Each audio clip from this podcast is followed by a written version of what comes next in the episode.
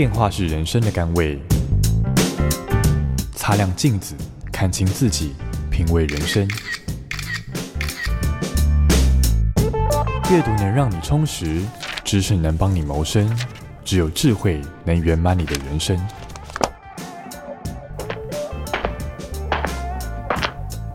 周末练金术。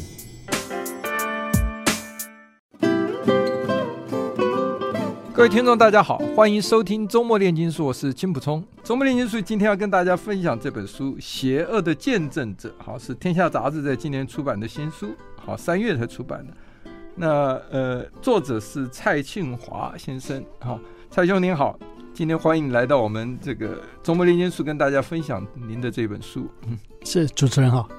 呃，蔡兄，您这本书哦，呃，其实我看完以后，这个一口气也就是把它看完了哈。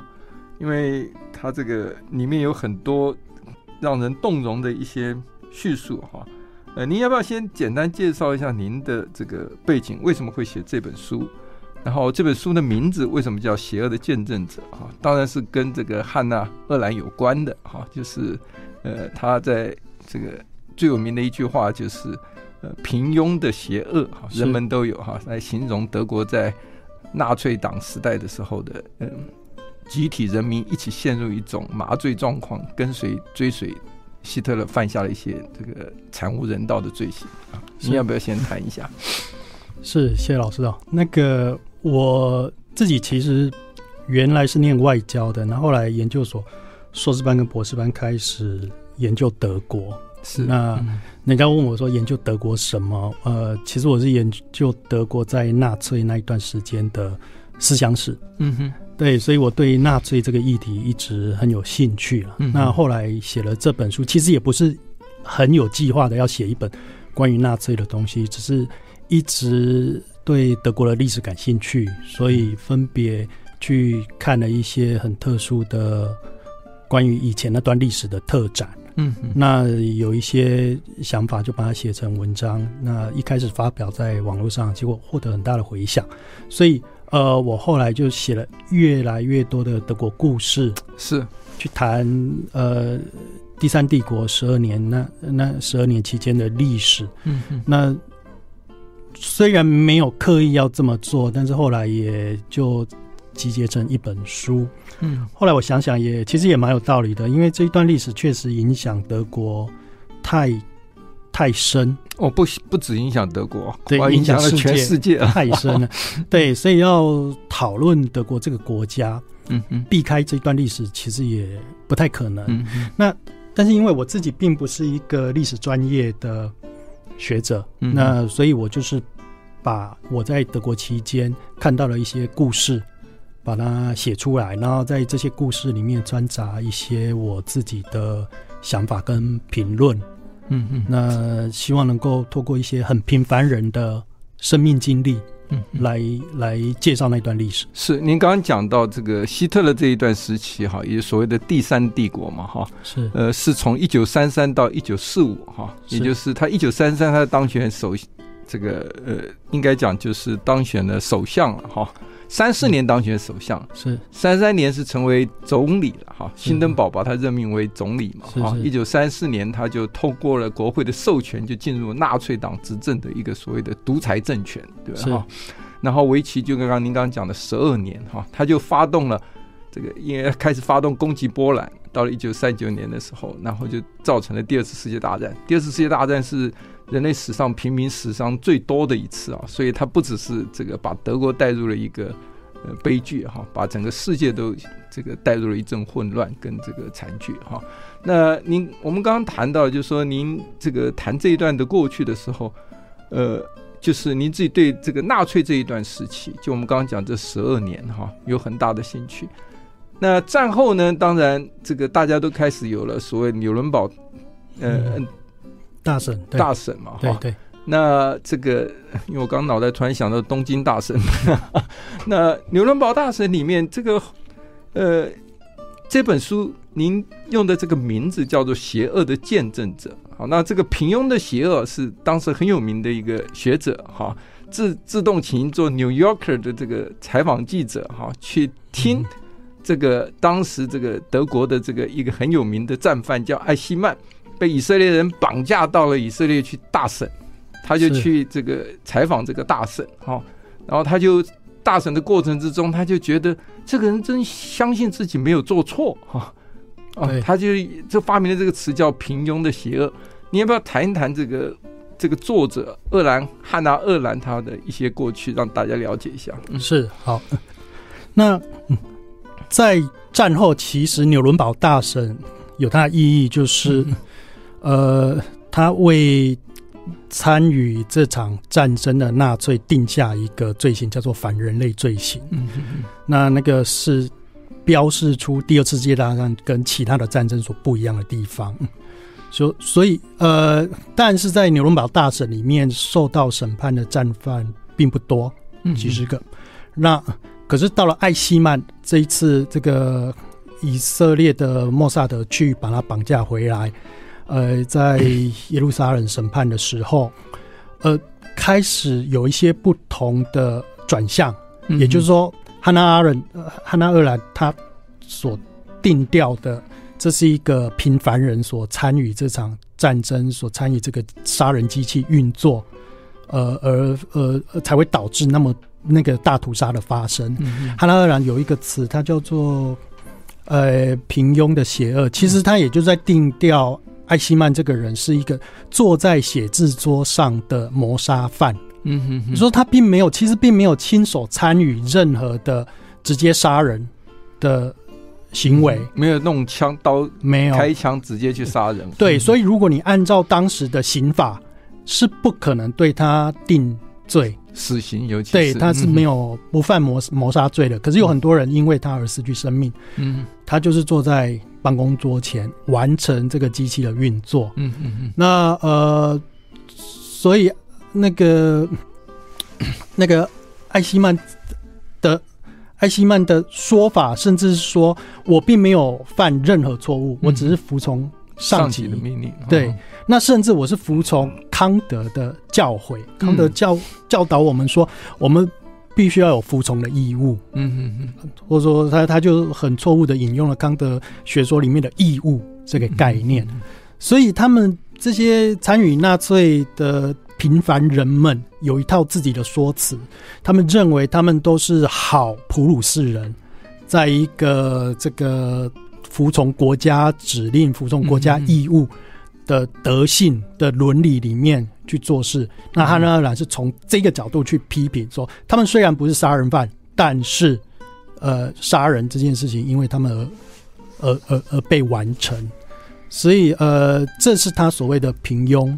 对的意义，因为在在这个所谓二次大战这个结束之前，就是纳粹当政的时候，他们这个成立了一个很有名的叫做呃奥斯威辛嗯嗯威辛嗯集中营嘛哈，里面等于是实行这种灭种式的屠杀犹太人，对不对哈？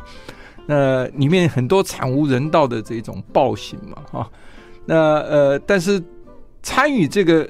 所谓的整个集体的这一种呃清 清除犹太人种族的活动里面哈，我看他战后的时候，您书里写到有五十万人，但是真正被判罪的人呢、啊，大概才九百多个人哈，不到零点一 percent 哈。可你不可能是清算所有这些人嘛哈，可这些人就是您刚刚讲的属于这一种。犯了平庸的邪恶的这种人，他觉得他只是在服从命令，其实他也是参与这个罪行。所以我看您谈到了这个，呃，德国人也是认为是一种，他们一种为什么会走到这么多人去相信希特勒，啊，会追随他，啊，呃，虽然战败了以后，他们就把他视为邪恶的代表，但这个中间经过了一个跳跃的程序，哈，他们没有真正自省，对哈，他们就直接把责任就。很多人讲说，把自己也当成了受害者哈，他不是这个加害者。我是指这五十万人里面哈，是啊，他们这个当然有很多是没有没有直接参与，但这些是有参与的人哈。那为什么德国会走向一种这种集体的麻醉哈？为什么会这么迷恋哈？我看您书中提到，他们是有这种德国所谓日耳日耳曼人的骄傲在里面哈。那希特勒是不是就是掌握到这一块？啊，他为何会得到这么多人的支持？在那个时代，一九三三年的时候，纳粹党这么快的就要起来，变成国会中占有四四十八趴左右，四十三趴左右的这个席位哈，然后就变成一个独裁的政权，就成立了所谓的第三政国哈。你要不要谈一谈为什么会会这样子？嗯，好，我觉得我觉得为什么希特勒能获得那么多的支持，这个有点复杂。那我从我的角度嗯来看哦，我觉得也必须要。比较公允的说一句，就是说，在一九三三年或者说三零年代初期去支持纳粹的人，嗯、他不一定是支持呃反犹太主义或者是大屠杀这件事的，因为大屠杀在四零年代，那个纳粹提出犹太人最终解决方方案的时候，大家才知道说哦。呃，呃，他们有这么激进的一个手段，可是很多人在三零年代初期去支持纳粹党，是怀抱着一种民族复兴的感觉，对，德国能够再一次站起来，哦、尤其德国才从第一次世界大战失败了，对，然后他们看到民主共和国、威玛民主、威玛共和，呃，他们认为威玛共和并不是德国正确的道路，嗯哼哼，那希望能够去呃看到一个。重新复兴的大国，这个跟这个他们在第一次世界大战参与哈，这因为我们小时候都读读过这个俾斯麦的铁血成像嘛哈，他是跟威廉一世，那是在所谓的第二帝国里面哈，是他很兴盛的时候哈，他们在普法战争把法国打败了。对不对？我看这个威廉一世啊，他登基还是在凡尔赛宫，你看这多威风啊！在法国的领土里面登基，成为这个德意志这个帝国里面的第二帝国里面的皇帝哈。可是他这个他的儿子不争气嘛哈，把俾斯麦给赶跑了，然后这个呃等于贬义哈，然后这个参与了第一次世界大战，结果就败了，败了以后就英国跟法国哈。美国参战造成他的失败了哈，嗯，当时美国的加入第一次世界大战哈，是呃，也就是所谓的协约国嘛哈，那呃，凡尔赛合约对德国是蛮屈辱的，所以您刚刚讲说他们要那个民族复兴，其实是在凡尔赛合约之后累积了很长的一段时间，又要他们放弃海外的殖民地，又要割让领土，对不对哈？还要赔款那些哈，所以是不是这个原因是，也就是让希特勒在那个时期？他这一种要振兴民族的这种所谓的一种煽动式的语言，能够很容易得逞。嗯，而且我补充一下，能够这种煽动式的语言能够呃获得那么高的支持，通常就是要有一个外敌，然后要有一个内敌。嗯哼哼。所以外敌当然就是那些战胜德国的人。然后，但是他们那时候也有一个说法叫内贼说，也就是。如果不是国内那些共产主义者、那些左派在背后捅我们一刀的话，那么我们英勇的德军是不可能战败的。嗯，所以他归咎在共产党有责任。嗯，所以希特勒的兴起和呃有一个关键的这个因素是，他就把共产共产党抓出来作为打击的对象。反共产主义跟反犹太主义是他两个诉求重点嘛？是的，嗯，但是反犹太主义他一开始就有嘛？一开始他也觉得，其其实这两个也很难，对他来说也很难区分的清楚了。对对对，好，我们休息一下，待会回来继续跟呃蔡宪华兄，我们来谈他的这本新书《邪恶的见证者》。I like 103, I like radio。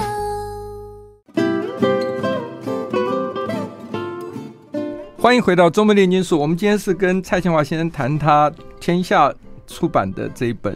邪恶的见证者，哈，蔡先，我们刚刚谈到了，就是说德国人这个战后当然有很多自省跟反省，哈，其实这个是得到很多国际社会能够原谅他们在二次大战犯的这些错误，哈，就跟他们之后的反省有很大的关系，哈。那德国，我看到您德文里面引用了很多几个字眼，是呃，是只有德文才有的，大概哈，一个是转型的正义，啊。他呃有两种解释，我们等下请您谈一下。另外就是克服过过往啊，就是过去的往事这个过往，你要不要谈谈德文里面这一句话的这个起源跟它代表的意义？是呃，现在讲，其实，在德文里面没有一个很直接的呃可以可以对比中文转型正义的这个说法。勉强的话，也许可以有一个字叫做 Übergangsjustiz。那这个字呢，差不多就是转型，就是英文的 transitional justice 的意思。那但是这个字比较不是德国用来处理这个过去的历史罪责所用的概念。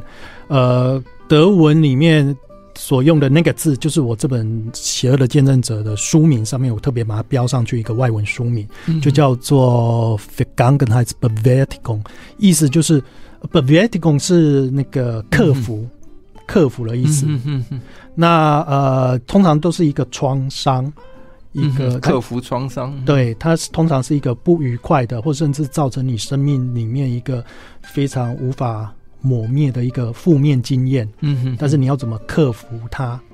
那这个当然一开始是来自心理学的概念了，嗯哼，所以可想而知，这个字呢，对，如果拿来处理德国历史问题的时候，大家可以把它想象，那十二年里面发生的这件事情，对德国民族来说是一个很深沉的创伤，嗯嗯，那这个创伤，也就是因为这种这种创伤是没有办法轻易克服的，所以要呃。不断的去处理它，嗯嗯，那也不是说把它掩盖起来，假装没有这个创伤，嗯、把它把它把它排挤到意识的最深层的地方就可以了。可是好，我看您书里头还有一个意义，就是要去追查一些罪行，哈，就是当年没有厘清解决的一些，哈，呃，等于是。就是呃一种没有结案的，没有没有办法找到这个元凶的这些罪行哈，应该要把它追查出来。这是转型正义的另一个意义嘛？是。那这个字呢，通常呃这个字叫做 Vergangenheitsaufarbeitung。嗯。那这个这个 auf 在德文里面是一个非常有意思的字根。嗯哼。它同时是呃打开或呃阐明。嗯哼。呃，其实呃，德文的启蒙就是这个字根，okay, 嗯哼哼，它同时打开或阐明的意思，但是它同时也是终结的意思，嗯嗯，就是把它给这个呃结束，嗯嗯，达到一个终点。那通常这种做法，这个词呢，通常是用来形容东德那段历史，OK，嗯，比如说东德共产党独裁时期所、呃、犯下的一些犯下的呃呃。呃很很很多事情到今天都还没有被理清。权的，对，比如说言论自由啦，嗯、人权，OK，对，哦，所以呃，我们谈一下，就是说呃呃，克服过往这个字，哈，刚刚也提到了，哈，就是说其实他强调就是说，呃，我看您书里面提到，就是你一定要要去还原历史的原貌，哈，你要正视历史，你要去正视这个历史的原貌，哈，那你才能够。等于说，打开你心中的这一种这个回忆里面，哈，大家去去了解，去这个发生过什么事情，你才能要面对自己的罪责嘛，哈。对德国人来讲，哈，那你才能够真正的克服你这个心中的这一段历史啊。那对于受害者来讲，他才能克服他的创伤嘛，对不对哈？所以，呃，他里面讲一句，就是说，其实最真正的死亡者的声音是没有被听见的，哈。嗯。真正的这个最残、最邪恶的罪行的哈，好，都不是这些幸存者所遭遇的哈。意思就是那些被杀害的人，其实受到的这个残暴是更胜于他们这一些幸存者的哈。是，所以您谈到的是说，德国人在面对历史的时候，强调是要不断的要倾听，要听这些幸存者讲的话，然后你要去记忆起来，好，你还要不断的叙述。好，你才能够最后达到克服，对不对？啊、那你才能自己要作为见证，而听完的人都是一个见证者。你要不要谈谈他们这个观念？嗯，其实我我认为德国人一开始并也并不是试图要去见证这一段历史。嗯，我们在战后这个阿阿德诺总理执政大概接近二十年，他倾向于呃冷处理。对对，那好像没发生一样，装的在。对，那包括包括，如果如果主持人有看那部电影叫做《谎言迷宫》的话，嗯，也可以看到里面当时的美军其实也不鼓励的，呃，这个德国的检察官去追追溯这些以往的纳粹战犯。嗯、对，他认为说啊，事情过去就过去了。但是呢，德国战后这一段历史却。一直累积到一九六八年左右，学生上街头去发动学运，当时发现说，哎，事情是不会就这么过去的。嗯，所以呃，大家开始更深入的、更大规模的要去把这一段历史理清清楚。那我认为呢，它有多，他有各种目的在，一方面要悼念那一些牺牲的人，嗯哼，另外一方面要抚慰那一些幸存的人，嗯哼，呃，你你必须把伤口处理处理好，嗯哼，才能让幸存的人继续往下生存下去。但另外一方面，它也有一个功能，是让这整个罪行。类似的罪行不会再发生，是这个是最重要的目的在这里哈，就可以防止类似的悲剧再发生嘛哈。那其中一个很重要一个环节，就是您讲刚二次大战刚结束的时候，德国人很多人哈就把这个视为一段自己的这个耻辱，好呃就不愿意发生了，就不愿意再去重提，好不愿意召唤起这些过去的回忆哈。直到一九七零年，当时的德国总理啊。布兰登，好，他到了华沙去，他出人意外的，他就在华沙这个犹太人纪念碑前就跪下来，哈，那一那一幕是让全世界都感到这个呃，大家都动容，为之动容哈，因为他代表的是德国的政府，哈，对犹太人的一个歉意嘛，哈，那呃，所以可是呃，德国总理梅克啊。有一次见到了安培的时候，就提到了类似慰安妇的事情，对吧？我看您书里面也提到了梅克的大意是说，他说他劝安培，你们要正视这个历史，好像很明确的去正视这个历史发生的事情。他说这是和解的前提，你真的要和解的话，你就必须先要面对你的历史，面对你自身的过去，然后你们的罪与责，哈。然后你才能够得到国际国际社会的再度接受。德国人犯了这么大的错误之后，今天大家都接受德国的社会，跟他们自己可以面对自己的过去，肯做深切的反省了，其实有很大的关系，是不是？嗯，对，呃，因为休息一下，待会儿回来您帮我们回答这一段，谢谢。是。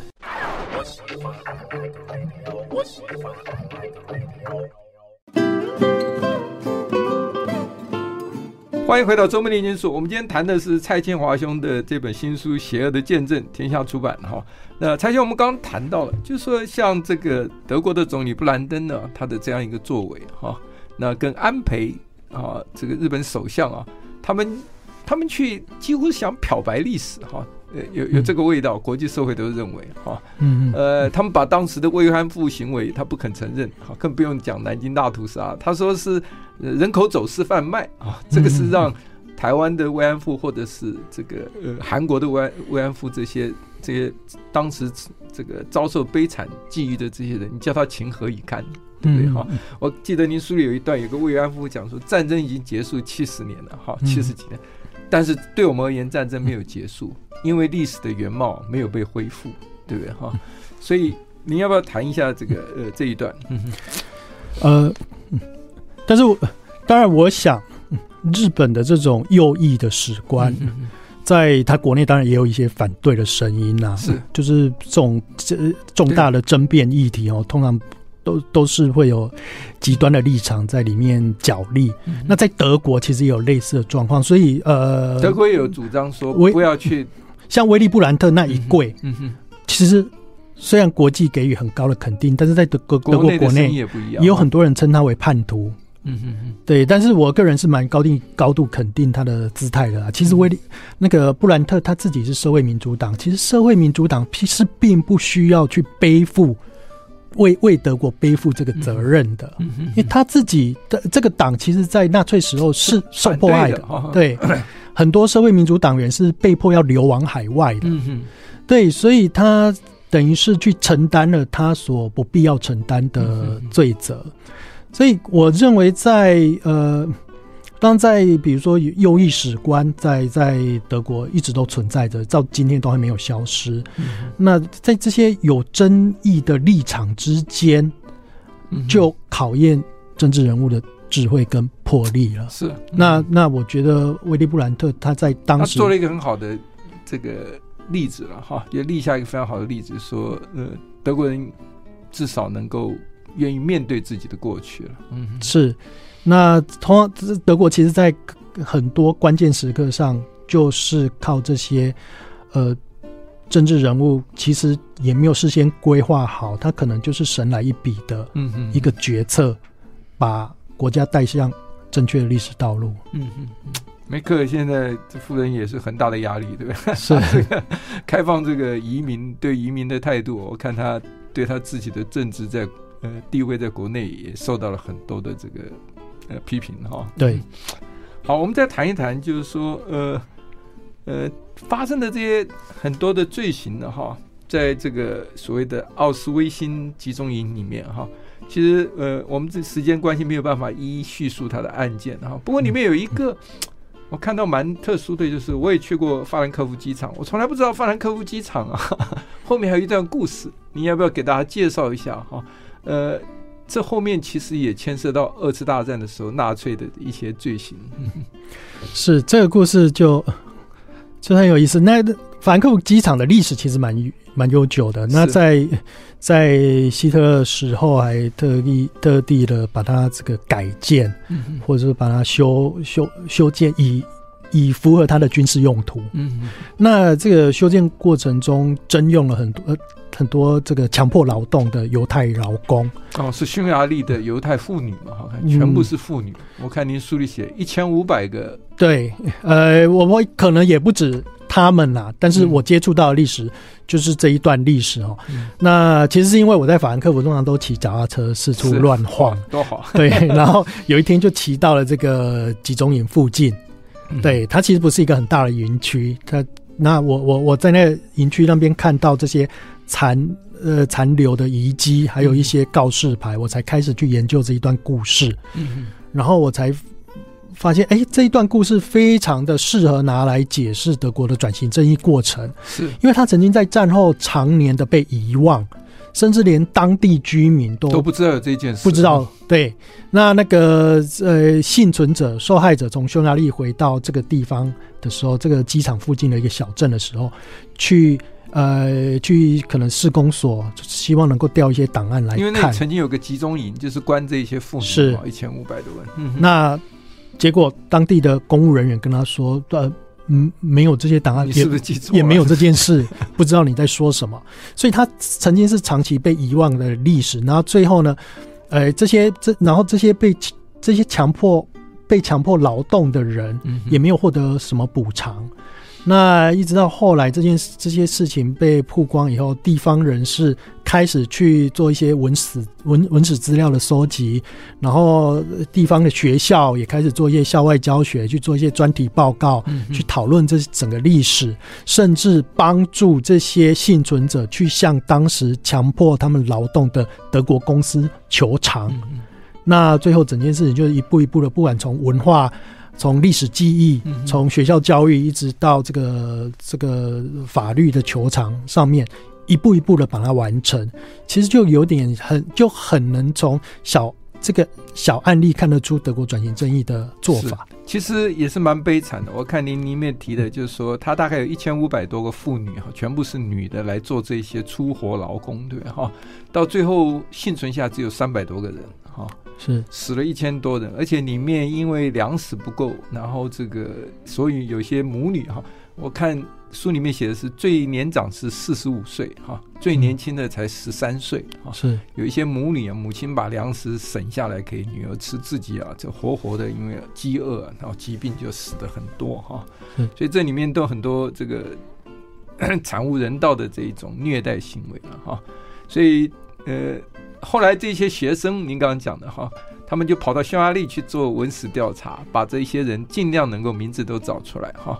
是。后来呃，在纪念仪式中，把这一千五百多个人的名字一一念出哈，那再成立纪念碑、纪念馆这样哈。我觉得这是德国人了不起的地方哈，他们的新生的一代也肯面对这样的问题，然后哈，当然这个。呃，我们等一下回来可以谈谈。您在书里头还有一个电影哈，那电影是德国公共电视拍的哈，是叫做《我们的母辈父辈们》哈。那我特别还把那个电影三个小时看完哈，就真蛮有意思的电影哈。因为里面三个人的背景不同，对不对哈？有两个德国军人，一个德国女护士哈，一个德国的这个 singer 哈，就是歌唱呃歌星哈，另外一个是犹太人哈，他们五个人的。不同的命运拍成了，但是那里面这部电影后来得奖很多，其实是代表了德国人在面对他们的过去，哈，他们父母那一代啊，呃，您书里面有很多呃很有趣的这个，不是很有趣，就是很深入的一些呃描写哈。那里面最引人注目是两句话，里面台词就是说，战争会把人类最邪恶的一面哈呈现出来啊。那我看到后面那个男主角之一的讲，就是说，不久之前我们还是英雄，我们现在全部变成邪恶的人。是。好，我们休息一下，回来请您谈一谈这一段，谢谢。I like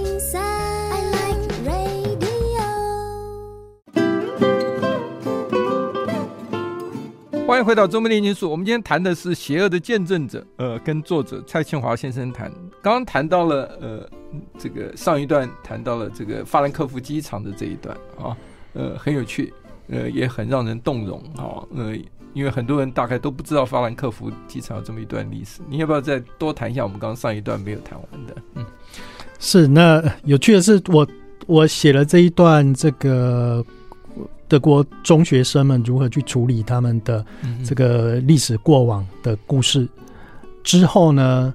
呃，我我把它发表在网上，然后有很多的这个中学学生，台湾的中学学生，嗯给我很好的 feedback，哦，包括老师，棒啊，对，那甚至后来啊，好像也收入了学校课本，所以，所以这是一个一个一个。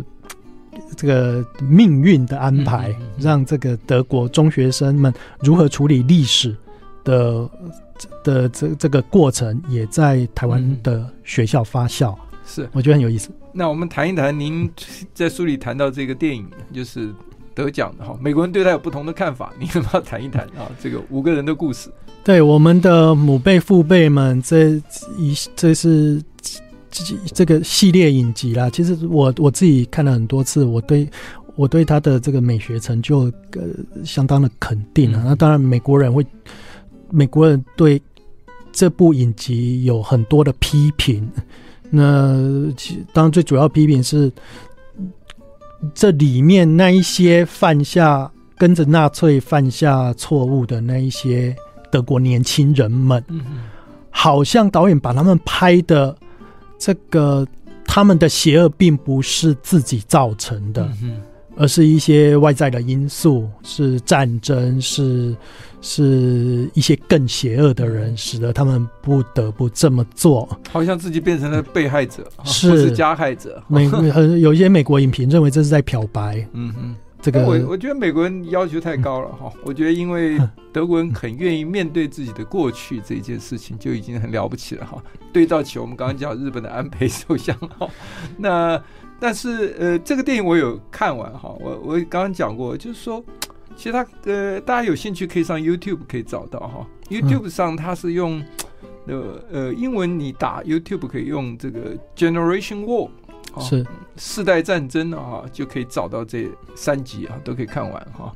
其实是一部非常好的电影，也得了很多奖哈。是是，这部这部电影，呃，当他我觉得他对最引起争议的地方，也是我比较肯定他的地方，其实就在处理这些角色的复杂，嗯嗯的。的命运啊，就是其实我们也很，其实一般人也很难相信，几千万个德国人都一样的邪恶。其实有些人他他可能跟别人的所要面临的道德困境是不一样的。那有些人他的这个他所要面临的限制，确实是比别人更深刻。那有些人的性格确实就是那么的暧昧模糊，所以我认为他从这些很复杂的角色里面去讨论了，呃，当时的那一代所面对的困难的处境跟命运，我觉得很有意思。是，其实也没有绝对对错。美国人的批评里面，他有一点角度，就讲说。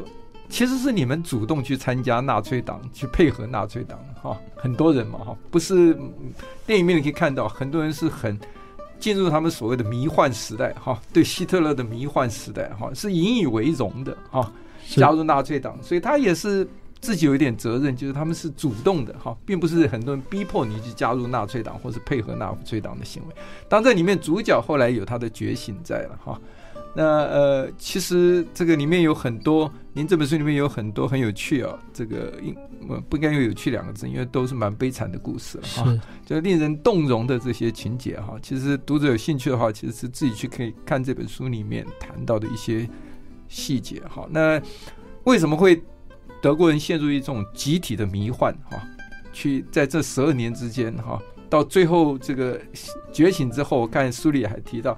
很多人就跳过了，忘记了自己曾经那么崇拜的希特勒，哈，然后立刻就把他视为这个这个最大的这个祸源呢，啊，然后加以唾弃这种。其实他有时候是掩埋自掩埋自己过去的一些这个行为。就里面书里面提到有一个儿子发现他的父母居然是哈。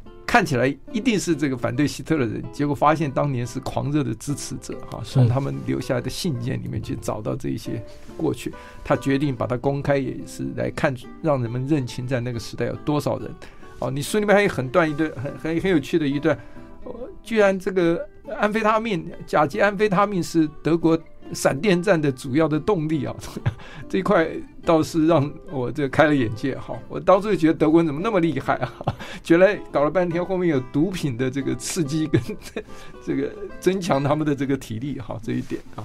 那今天非常欢迎您来我们的节目哈。然后呃，您我知道您还有另外一本书叫《争论中的德国》好，我们有机会的话，希望您来继续跟我们谈您那一本书。